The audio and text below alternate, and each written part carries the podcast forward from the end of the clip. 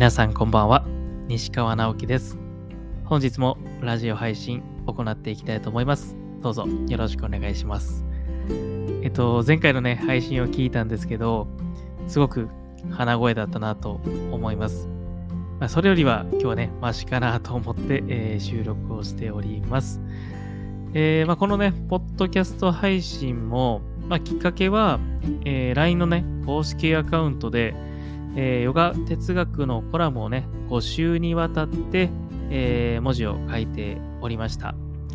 で、まあね、文字だけで読むとね、理解しにくい人もいたり、まあ僕もそうなんですけど、まあ音声を聞くことによって理解度が深まるかなと思って、えー、この収録を始めましたが、えー、そのね、第5回目も、えー、ね、ポッドキャスト配信の方も終了しましたが、え、たくさんの方がね、え、感想をくれて、えー、ぜひ引き続きね、いろいろと配信してくださいっていうお声をいただいてますので、えー、まあ、なんでしょうね。自分が、うん、思ってることとか感じてることとかね、普段ね、えー、なかなか、えー、インスタグラムとかね、他の SNS では配信していないね、ことをね、ここでは発信していければと思いますので、引き続き応援やレターなどお待ちしてます。えー、今日なんですけども、えー、っとね、僕のチャンネル名について少し触れていこうかなと思います。ある意味僕のね、ブランドアイデンティティなんですね。この、えー、ニューノーマル、ニューライフっていう言葉が。少しね、えー、書いてる言葉なんですけども、それ読んでいこうかなと思います。えー、気づき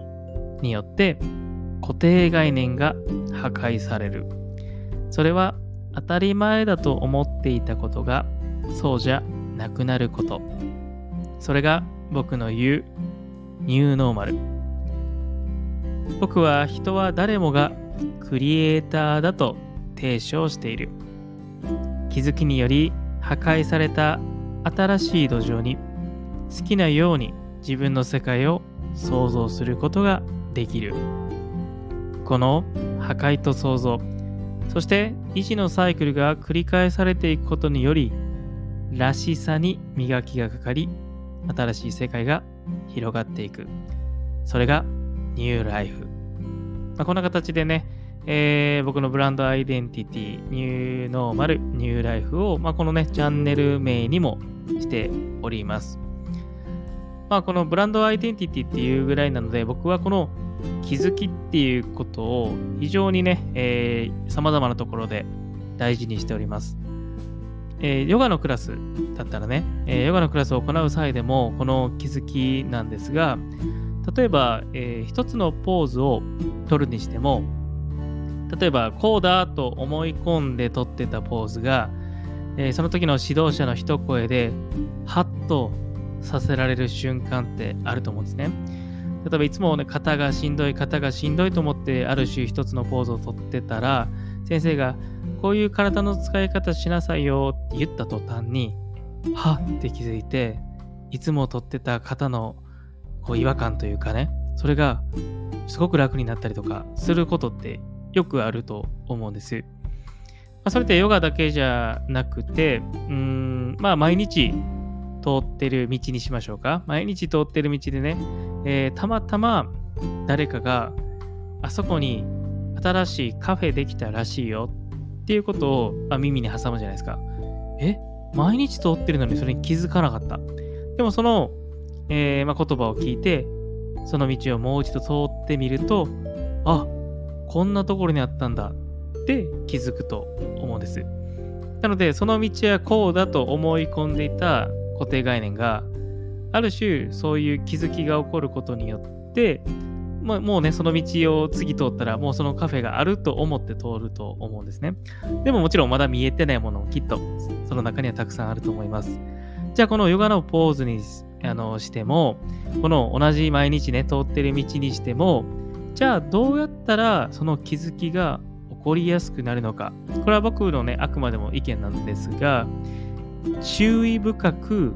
見る必要があると思います。見るっていうのは、あの、目で見るだけじゃなくて、まあ、観察っていうところでね、えー、注意深く見る必要があると思います。もっともっと言うと、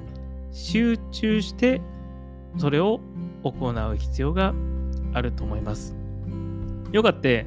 マットの上でね、まあ、ポーズをとったり、まあ、呼吸法をしたりとか、瞑想したりとか、いろんなね、ことをしながら、僕は集中の鍛錬をしているっていう捉え方をしています。そして、マットの上では、いろいろ自分のね、えー、心の動きであったりとか、もちろん感情だったりとか、まあ、体の使い方とか、いろんなね、えー、フォーカスする対象があって、こうだと思ってた自分の体の使い方もそうじゃなくなったりとか、こうだと思い込んでいた概念ですらも崩れたりとかすると思うんですね。つまりマットの上でもそうやってたくさんの気づきを起こしながら想像、破壊、維持、このサイクルをずっとずっと繰り返してるんじゃないかなと思ってて、それはマットの外でも一緒で、こうだ、ね、世界はこうやってできてるとかね、例えば人生はこうやってできてる、私とはこういう人であるって言って、マットの外で生きていたとしても、それがはっと気づくことによって、パリーンってね、まあ、割れるときは非常になんかこう喪失感があったりもするんですけど、割れて、また新しい私が生まれてきたり、新しいものの見え方ができたり、新しい概念が生まれたりしていく。このサイクルがずっと流れるように繰り返されていることの方が、僕はある意味正常なんじゃないかなっていう意見も持っています。とはいえ無理に壊せとは言わないですよ。でも、えー、現状維持していることになんかこうね、えー、もどかしさを感じている人は、ぜひ、えー、マットの上で集中を鍛錬し、その集中をぜひ外側に向けることによってもね、えー、新しいね、えー、生活というかね、新しい概念っていうものを見つけやすくなるんじゃないかなって思ってます。えー、少しね、え今日の配信をまとめますと、えニューノーマル、ニューライフ、ね、僕のチャンネル名にしている、そしてブランドアイデンティティとしている、ここについて話をしました。それはどういうことかというと、当たり前だと思ってた概念が気づきによって破壊されて、また新しいものが創造されていくというね、考え方です。これがマットの上のみならず、日常生活でも起こっていくと、僕は自分らしくなっていくんじゃないかなと思います。いろんなね、ルールや概念で僕たちっていうものはできてますが、これをね、破壊して、想像して、破壊して、想像してって、ずっと繰り返してったら、最後に残るのは、きっと自分らしい部分なんじゃないかなと思います。もちろん僕もね、まだ道の途中ですし、これをね、しっかりと、えー、言葉だけじゃなく体現していけたらいいなと思っています。えー、ね、今日はタイトルについて、チャンネル名についてお話をしました。またね、こんなことを取り上げてほしいよってことがあれば、ぜひ、えー、お便りの方お待ちしております。あとね、えっ、ー、と、今週末から東京の 東京の方に、えー、行きます。で、えっとね、原宿にあるイグナイトヨガスタジオさんでね、えー、日曜日にね、レッスンを持たせていただいてます。2本やりますね。